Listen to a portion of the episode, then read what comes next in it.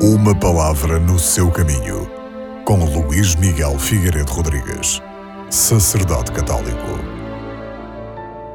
A segunda leitura deste domingo é retirada mais uma vez do livro do Apocalipse, onde nos é dito que com a sua ressurreição, Jesus Cristo foi constituído Senhor de todas as coisas, de todos os seres espirituais e materiais mesmo daqueles cuja existência ainda não conhecemos. O Apocalipse de São João, lido na liturgia da Igreja, revela-nos primeiramente um trono preparado no céu e alguém sentado no trono, o Senhor Deus.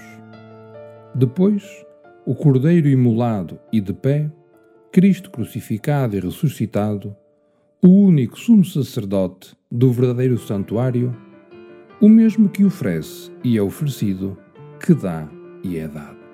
Enfim, o rio da vida, que corre do trono de Deus e do Cordeiro, um dos mais belos símbolos do Espírito Santo. Na liturgia, recapitulados em Cristo, tomamos parte no serviço de louvor de Deus e na realização do seu desígnio. É nesta liturgia eterna que o Espírito e a Igreja nos fazem participar quando celebramos o mistério da salvação nos sacramentos.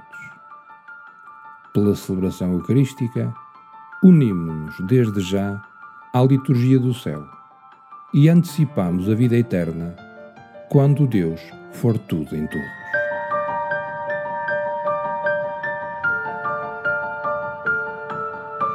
Uma palavra no seu caminho.